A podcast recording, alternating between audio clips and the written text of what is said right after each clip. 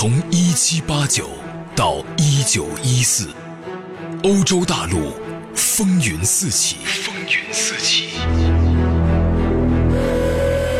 第二次工业革命，法国大革命，德意志帝国成立，拿破仑的雄起与幻灭，每一个迈向死亡的生命，都在热烈的生长，都在热烈的生长。会天颜亮，让你像追剧一样追历史。追历史。从一七八九到一九一四，悲惨世界。悲惨世界。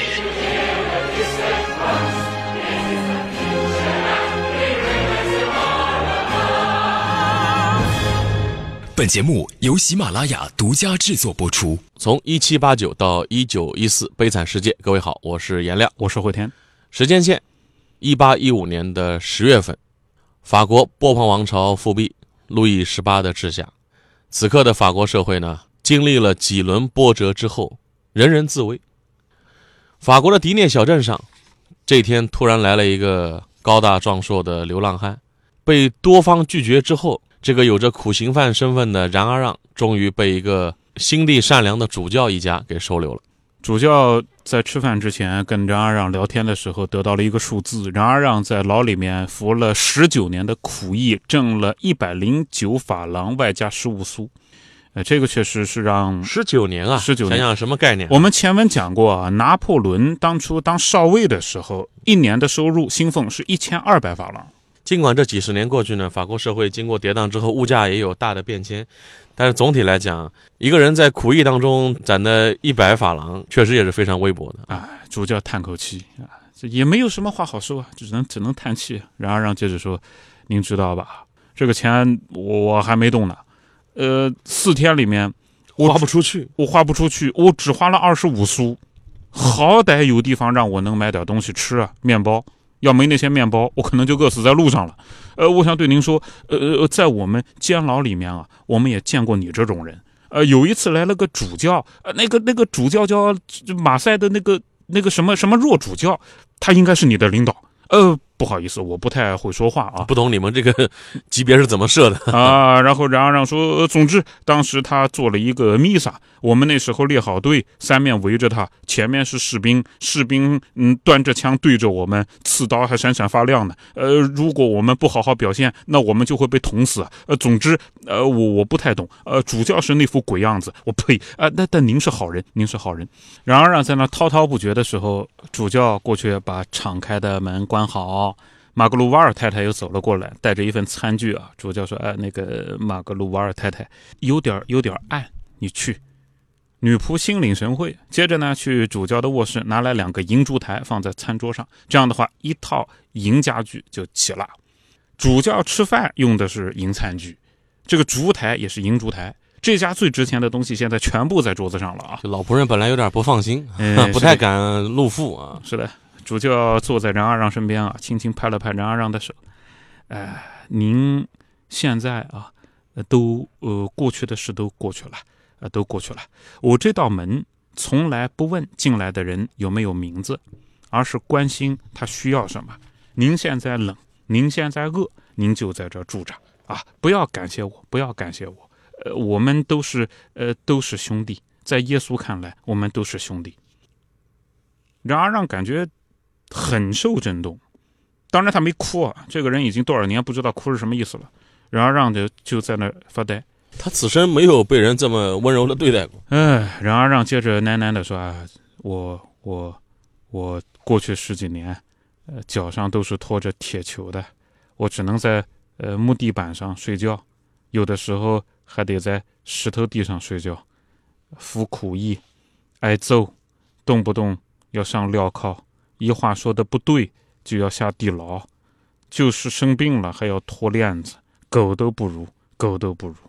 主教说：“哎，先生啊，您从苦地方来，啊，但是您听好，我一直认为，圣经里也是这么说的，在天上，一个改过自新的罪人，比一百个一直从善的善人还要让天主欢喜。您从那个苦地方出来。”不要再怀有那些憎恨之心就可以了。呃就可以了。只要您现在怀着善良和平的想法，您就比我要高贵啊！来来，我们吃饭吧。呃，菜也来了。呃，这个呃，今天没有怎么准备啊，我们只有一点点咸肉。不过这几个无花果倒是新鲜的，还有奶酪、黑面包。哎，早知道您要来，我我就让家里弄点白面包了。您吃吧，您吃吧。呃，再来一瓶酒，再来一瓶酒。主教按照惯例做好祷告，分汤，接着那个人狼吞虎咽的开始吃起来。而马格鲁瓦尔太太呢，坐在旁边，十分不安。主教瞄了马格鲁瓦尔太太一眼啊，马格鲁瓦尔太太也坐下开始吃饭，而桌上银餐具闪着光。再往后就到了深夜了，和妹妹道了晚安，主教端起桌子上一个银烛台啊，把另外一个递给客人。先生，呃，我领你去休息室吧。来，请跟我来。您看这个房子的结构，呃，我们先得进祈祷室，然后经过我的卧室，然后才是您住的地方。真是不好意思啊。不过您住的地方呢，呃，靠窗，晚上可千万注意，不要让冷风钻进来，窗户得关好啊。他们在经过主教屋子的时候，女仆呢把这些银器收一收，一件一件的就放到床边主教床边的那个壁橱里了。这件事情，然而让瞄了一眼啊，当然也是看在眼里的吧。主教把客人安顿在客房，客房里面铺好了干净洁白的床。接着，主教把烛台放在小桌上。主教说：“好好睡一晚，呃，明早动身之前，请喝一喝我们家拿到的自产的热牛奶啊，自产的，我们有奶牛的。”任阿让点点头，谢谢您。接着，任阿让做了一个十分怪异的动作，就对着主教，眼睛蛮横的目光啊，啊哈！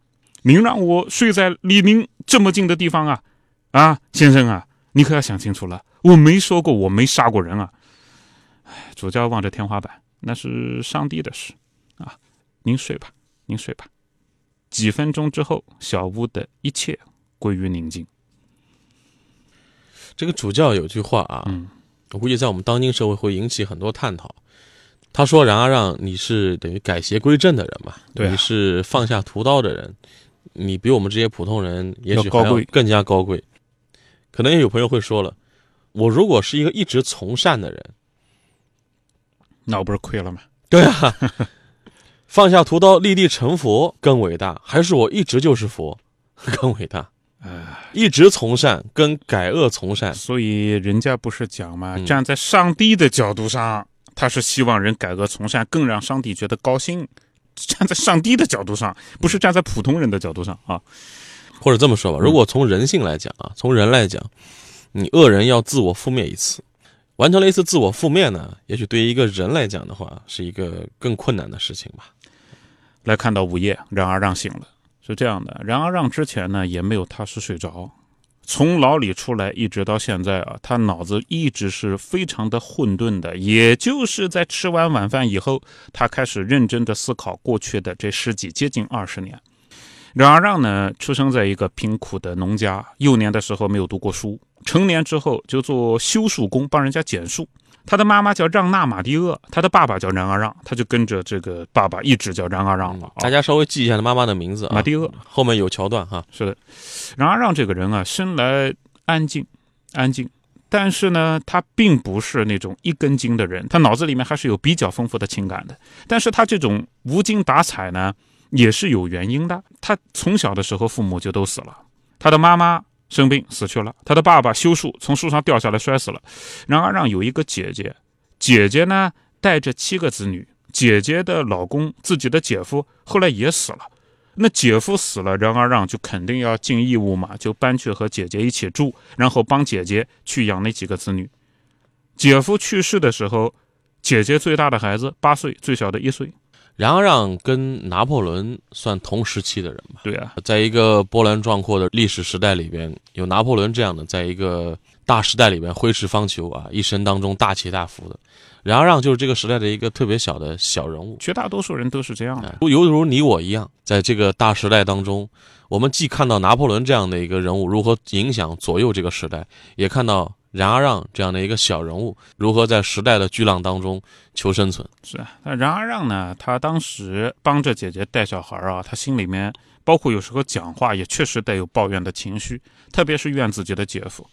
好吗？你娶我姐姐啊？是，你娶我姐姐一共也就是八九年的时间，现在我姐姐最大的小孩八岁，最小小孩一岁。我姐姐有七个子女，就你姐夫你怎么？但是姐夫死了，你能怎么怪他呢？他就在这种怨怼当中消磨着自己的青春。当地人也从来没听说过任阿让有什么女朋友啊。坐牢之前啊，他就每天拖着疲惫的身子回家，闷头吃饭，一声不吭。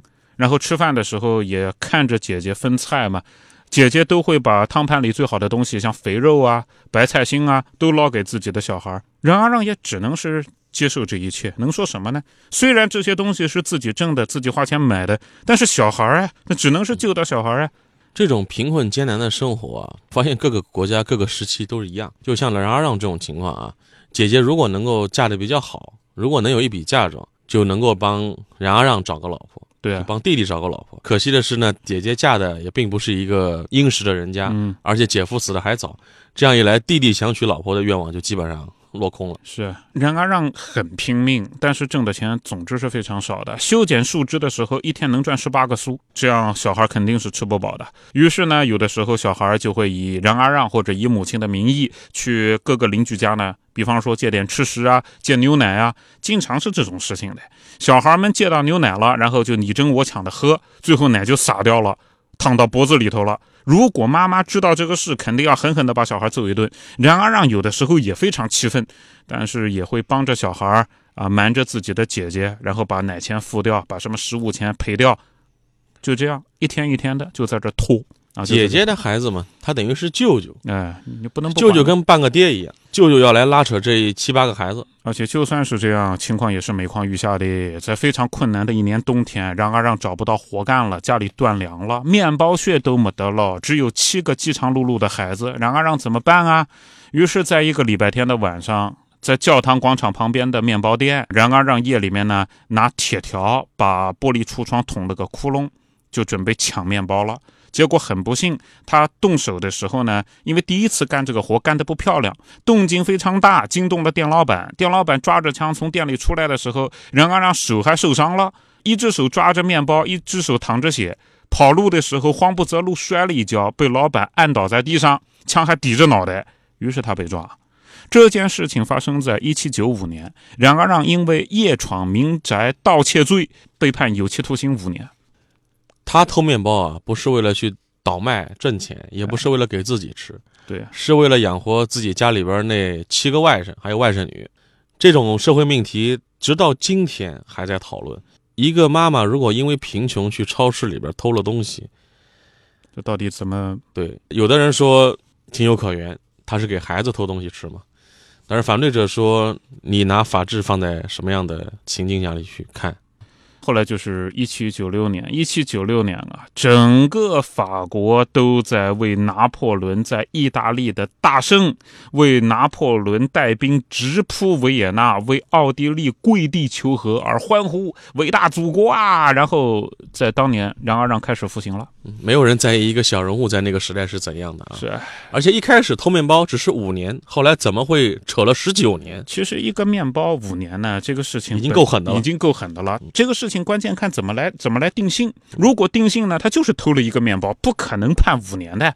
可是你把人家玻璃砸了个洞，他是叫夜闯民宅行抢，按这个东西来判，那就会非常重了。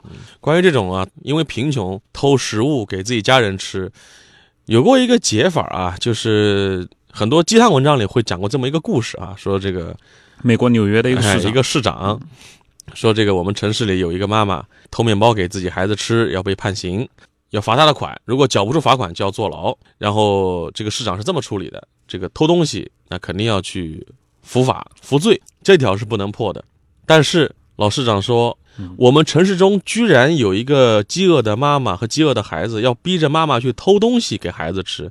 我们城市里每个人都有责任，所以他这个罚款我们帮他来交，每个人每个人发五十美分。哎，当然这个就是你前面讲的心灵鸡汤文啊，对吧？在现实当中嘛，我们说现实文学这种事情，然而让他对于呃一七九六年之后的事情呢，他只是几个片段，现在还有记忆了。其中最记忆犹新的，就刚刚入狱服苦役的时候，是很长的一串人嘛，很长的一串铁链，他在末端，然后呢遇到他了，轮到他了，就把铁链那个长铁链搞断，再往后呢脚上钉个短的，手上钉个短的，人家拿大锤啊，向他脚上的铁链上铆钉的时候，他哭了。这是他在十几年时间里面啊，十九年时间里面也就哭了这么一次了。他当时就是一个乡村青年嘛，是啊，也没见过世面，冒冒失失偷了东西之后，真的戴上手铐脚镣，第一次戴手铐脚镣的时候，才意识到自己的人生发生了巨大变化。哎，然而让还记得当时啊自己的这个动作，他泪眼婆娑的嘛，手在这边按，从高往低的按七下，就是抚摸那七个高矮不同的脑袋嘛，养七个宝宝嘛，外甥，外甥啊。就就这个动作，他一直记得，一直记得。再往后，他就得到了一个新的名字，叫二四六零一。二四六零一，它是他的服役编号嘛。再往后，他很多事情都不记得了。可能也是因为太千篇一律了，所有的苦役犯不都是这样的呀？往后也不知道过了多久，然而让还记得的第二个片段是这样的：某一天呢，大概是在他坐牢快满四年的时候，他是服五年苦役嘛。一开始在快满四年的时候，他有一个同乡也是服苦役，就讲了说知道他姐姐在哪里，说他姐姐啊在巴黎的一条穷街是贫民窟。姐姐身边呢，带着最小的那个小男孩，剩下的六个在哪不知道，可能是死了啊。但是带着最小的那个小孩，梁二让同乡就跟梁二让讲呢，说他的姐姐每天一大早都要赶到一个印刷厂，在那做工。印刷厂是非常残暴的，你说他的工作强度，每天早晨六点。干到每天晚上六点，一周工作六天。你说什么样的王八蛋单位才能够说一周强迫人干六天啊？像这种企业的话嘛，对吧？但没有办法，就是被剥削。冬天的时候，早晨六点钟，天还没得亮嘞，姐姐就得带着当时只有六七岁的小孩呃，到工厂。小孩呢，呃，还好，那个工厂啊是有附属小学的，小孩可以读书。但六点钟天不亮到工厂，姐姐要上班了，学校没开门。学校七点才开门，小孩呢就只能在院子里面等一个钟头。如果是冬天，那小孩就得在黑咕隆咚、冰天雪地里面待一个钟头啊！而且工厂非常坏，那个资本家就说：“呃，如果带小孩上班就妨碍工作，那就不让小孩进工厂了呀。”所以就很多人都知道啊，工人早晨路过院子上班的时候，经常是看到那个可怜巴巴的小孩。就困得东倒西歪的，趴在他的那个篮子篮子里面书嘛书篮，趴在书篮上就睡。还好呢，说后来那个门房老太太实在是看不过去了，门房老太太就会把那个小孩啊叫到自己的那个传达室啊门卫室待一会儿，等到学校开门你再去。所以再往后呢，小孩就会蜷在那个传达室的角落里面睡觉。那个老太太养了一只猫，小孩呢就会搂着猫睡觉，这样不是暖和一点吗？这个猫就当个小暖炉了。七点钟学校门一开，小孩就跑进去，然后等到晚上呢，姐姐再把小孩接回家。这就是任阿让听到的所有的消息了。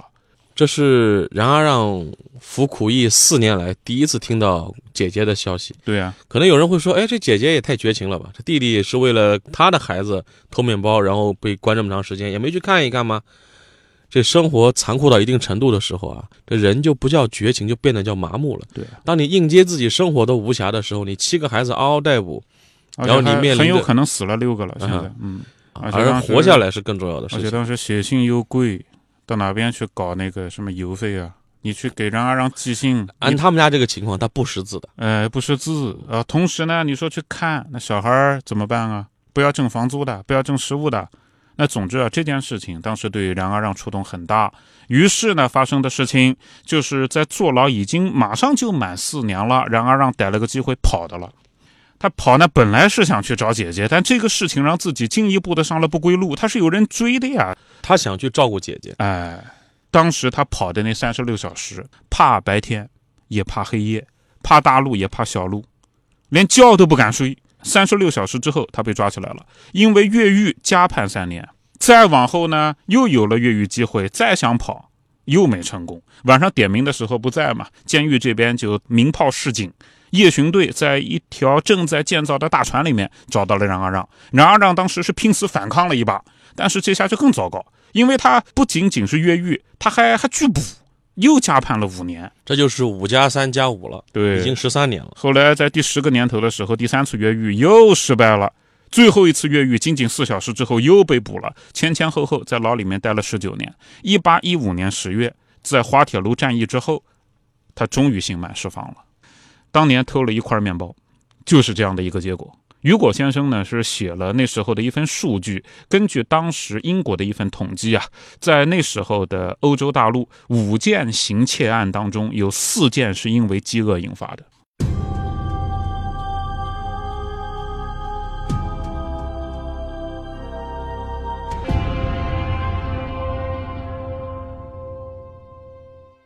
然而，让出狱的时候到了，那时候他耳边听到了一句奇怪的话，就是“你自由了”。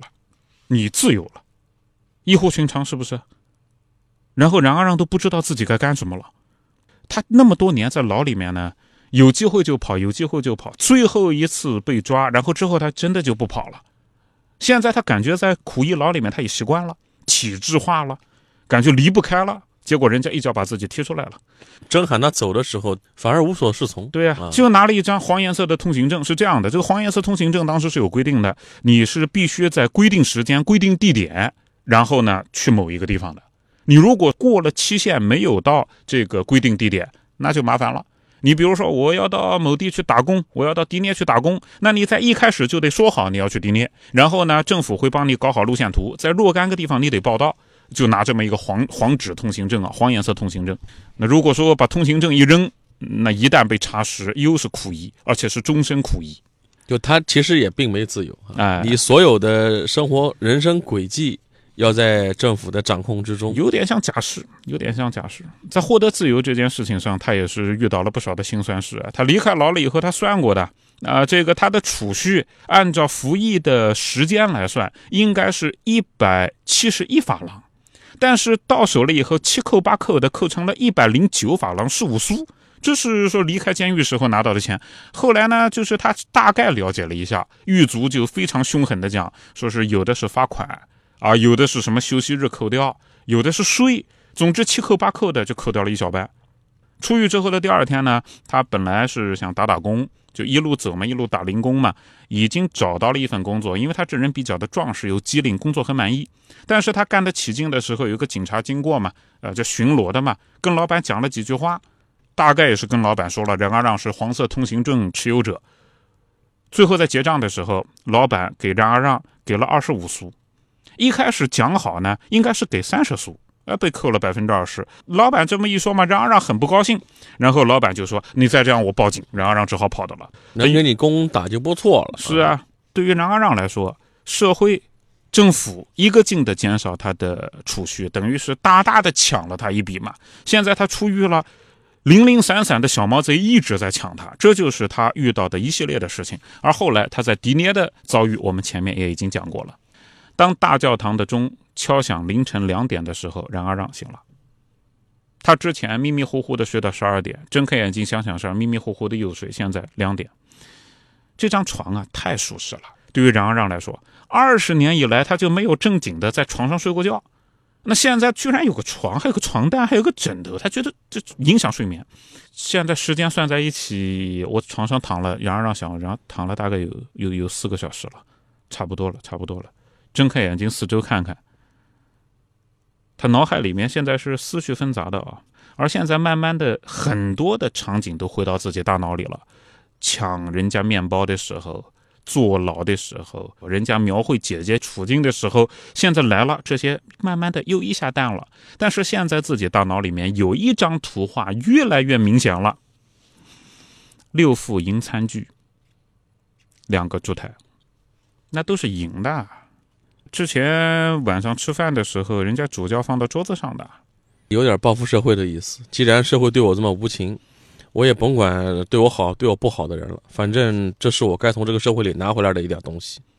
六副银餐具啊啊，那个汤勺应该也是银子的吧？至少够卖二百二百法郎啊，就比我十九年攒的都多。哎，是老子十九年以来赚的钱的两倍啊！那个老女仆把餐具放到窗前的那个小壁橱里了，我注意的，我注意的。到主教卧室，我就可以把它拿到手。然而让想了整整一个钟头，接着三点钟敲了，睁开双眼，然而让坐起身，摸了一下自己的旅行袋，接着站起来，拿起了那根棍子。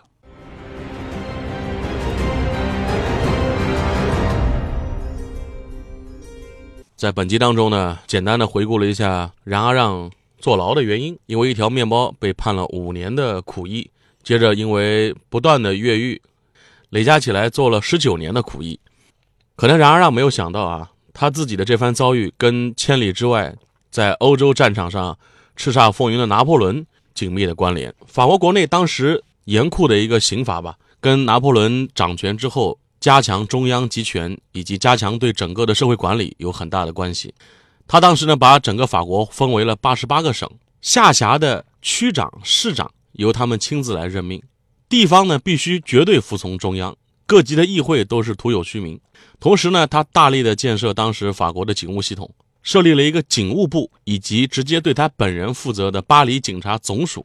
而且在用人方面呢，他用了一个非常有争议的人。这个人的性格呢，在很多方面非常像我们后面即将出场的一个警察。啥位？历史人物真实的名字呢叫傅哥，他当时在警界的口碑非常差，很多的警界的老臣认为这个人阴险狡诈，但是警务方面确实手段比较的厉害。嗯，拿破仑是力排众议，让他来执掌整个的警务部，所以呢，整个的当时法国的执法体系，包括司法体系，都是非常的严酷。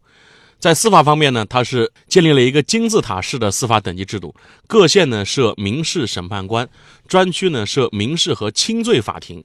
像冉阿让这个就适用的是轻罪法庭。但就算是轻罪，也能判你五年啊。哎，为了保证当时社会的稳定，拿破仑当时左右开弓，一方面对于像打引号的政治犯吧，就是雅各宾跟王党这两派的分子，拿破仑打击起来是毫不留情；同时，对于一些叛党、土匪、小偷小摸，也是无情的发动了多次的镇压反动叛乱的活动。打个引号的严厉打击犯罪行为时期，冉阿让当时的偷窃罪行也算是撞在枪口上了，属于要扫除一切犯罪行为期间。这样的一种社会治理模式啊，其实自古以来也不是就拿破仑这一家。尤其在新政权成刚成立的时候，他的他的道理是这样的：首先呢，通过这种极其严苛的对于全社会的暴力统治，就可以首先保证社会治安。再一方面呢，确实当时几个国家那么多次反法同盟嘛，顺带着把一些比如说其他国家潜伏在境内的那种叫境外势力间谍啊呃也可以挤出来并且消灭掉。第三。社会范围内这样的一种严格控制，就让很多的青年人啊，你要是想实现自我，怎么办？你当兵啊，当兵了，咱们一起往国外打呀，对不对啊？这样的话，就把整个社会内部镇压变成了一种社会动员体系。